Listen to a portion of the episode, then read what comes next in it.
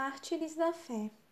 Foram apedrejados, provados, cerrados pelo meio, mortos a fio de espada, andaram peregrinos, vestidos de peles de ovelhas e de cabras, necessitados, afligidos, maltratados. Hebreus 11:37. No ano 155 depois de Cristo, o governador romano de Esmirna fez o seguinte apelo a um homem idoso: Senhor, leve em conta a sua idade Blasfeme do nome de Cristo, preste juramento a César e eu o libertarei. Mas o velho Policarpo, líder da igreja cristã nessa cidade da Ásia Menor, balançou negativamente a cabeça e disse: Durante 86 anos eu o servi, e ele nunca me tratou mal. Como poderei blasfemar de meu rei que me salvou? Uma grande multidão havia se reunido para assistir ao julgamento desse ateu como era considerado todo cristão que se recusasse a aceitar a divindade de César. E, quando Policarpo se recusou a negar a Cristo, o povo ficou furioso. Ajuntando toda a lenha que puderam, eles a empilharam em volta de um poste que havia sido erigido no centro do estádio.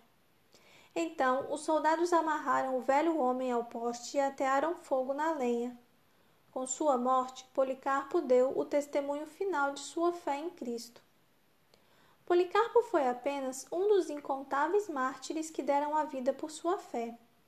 O Antigo Testamento revela que Zacarias, filho do sacerdote Joiada, foi apedrejado no pátio da casa do Senhor, segundo a Crônicas 24, 20 e 21. O apedrejamento era a forma mais comum de punição capital no antigo Israel. Estevão, o primeiro mártir cristão, foi morto dessa maneira.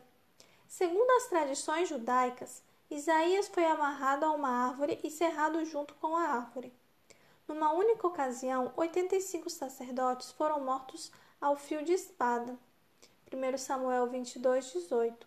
E Elias se queixou que muitos profetas haviam sido mortos do mesmo modo.